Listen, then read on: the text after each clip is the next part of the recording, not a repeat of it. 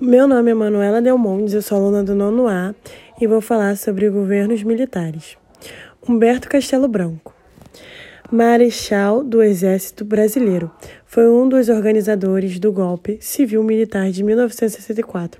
Foi nomeado presidente brasileiro após eleições indiretas realizadas em 1964 e governou o país até 1967. Conhecido por ter sido o primeiro presidente da ditadura militar no Brasil, foi responsável por implantar as bases do sistema de repressão que caracterizou os países nesse período. Humberto Castelo Branco foi o primeiro presidente militar da ditadura militar do Brasil, regime iniciado em 1964 e finalizado em 1978. A ascensão de Castelo Branco ao poder foi resultado da articulação golpista contra o governo do presidente João Goulart.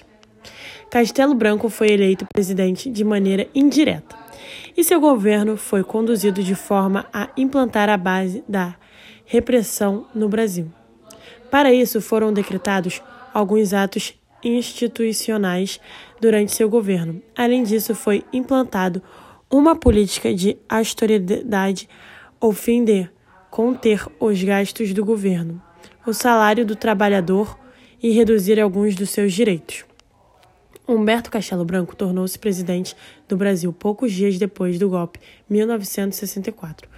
Movimento que articulou grupos golpistas nos meios militares e civis e que resultou a deposição do presidente João Goulart.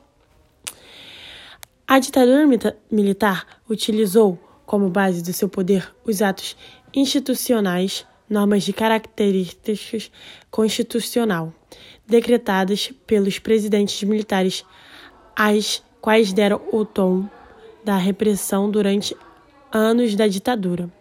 O primeiro ato institucional foi baixado em 9 de abril, antes mesmo de Castelo Branco assumir a presidência do país conhecido como AL1, tinha como objetivo justificar e legitimar o movimento golpista que havia deposto o presidente João Goulart.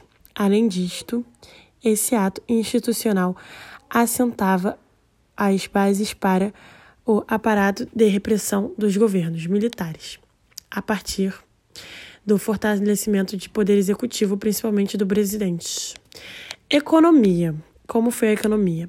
A política econômica de Castelo Branco ficou marcada pela alteridade no plano econômico. O governo de Castelo Branco ficou marcado por uma política de austeridade que tinha como objetivo primordial o controle e redução da inflação no Brasil, além do combate aos endividamentos públicos. Para alcançar esses propósitos, foi criado o Plano de Ação Econômica do Governo. Esse plano procurava reduzir o endividamento do governo a partir do controle de gastos.